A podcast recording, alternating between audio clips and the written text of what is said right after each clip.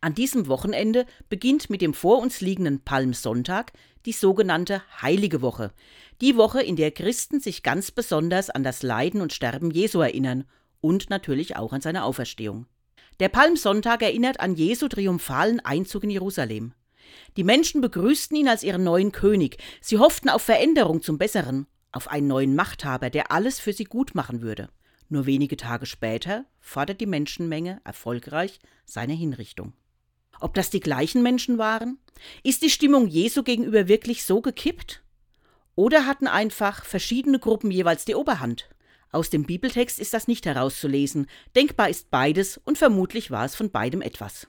Ich selbst gehöre übrigens eher zu den Menschen, die sehr sparsam sind mit Vorschusslorbeeren.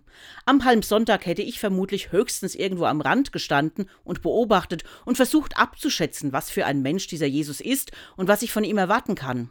Ein bisschen bewundere ich Menschen, die sich bei ihrer Einschätzung anderer so sicher sind und ihre Freude auch offen Ausdruck verleihen. Bei mir fällt lobende Anerkennung eher nüchterner aus, manchmal vielleicht zu nüchtern. Dafür bin ich mir aber ebenso sicher, dass ich nicht in der Menge der lautstark Verurteilenden gestanden hätte. Aber ob ich aktiv etwas gegen eine solche ungerechte Verurteilung getan hätte?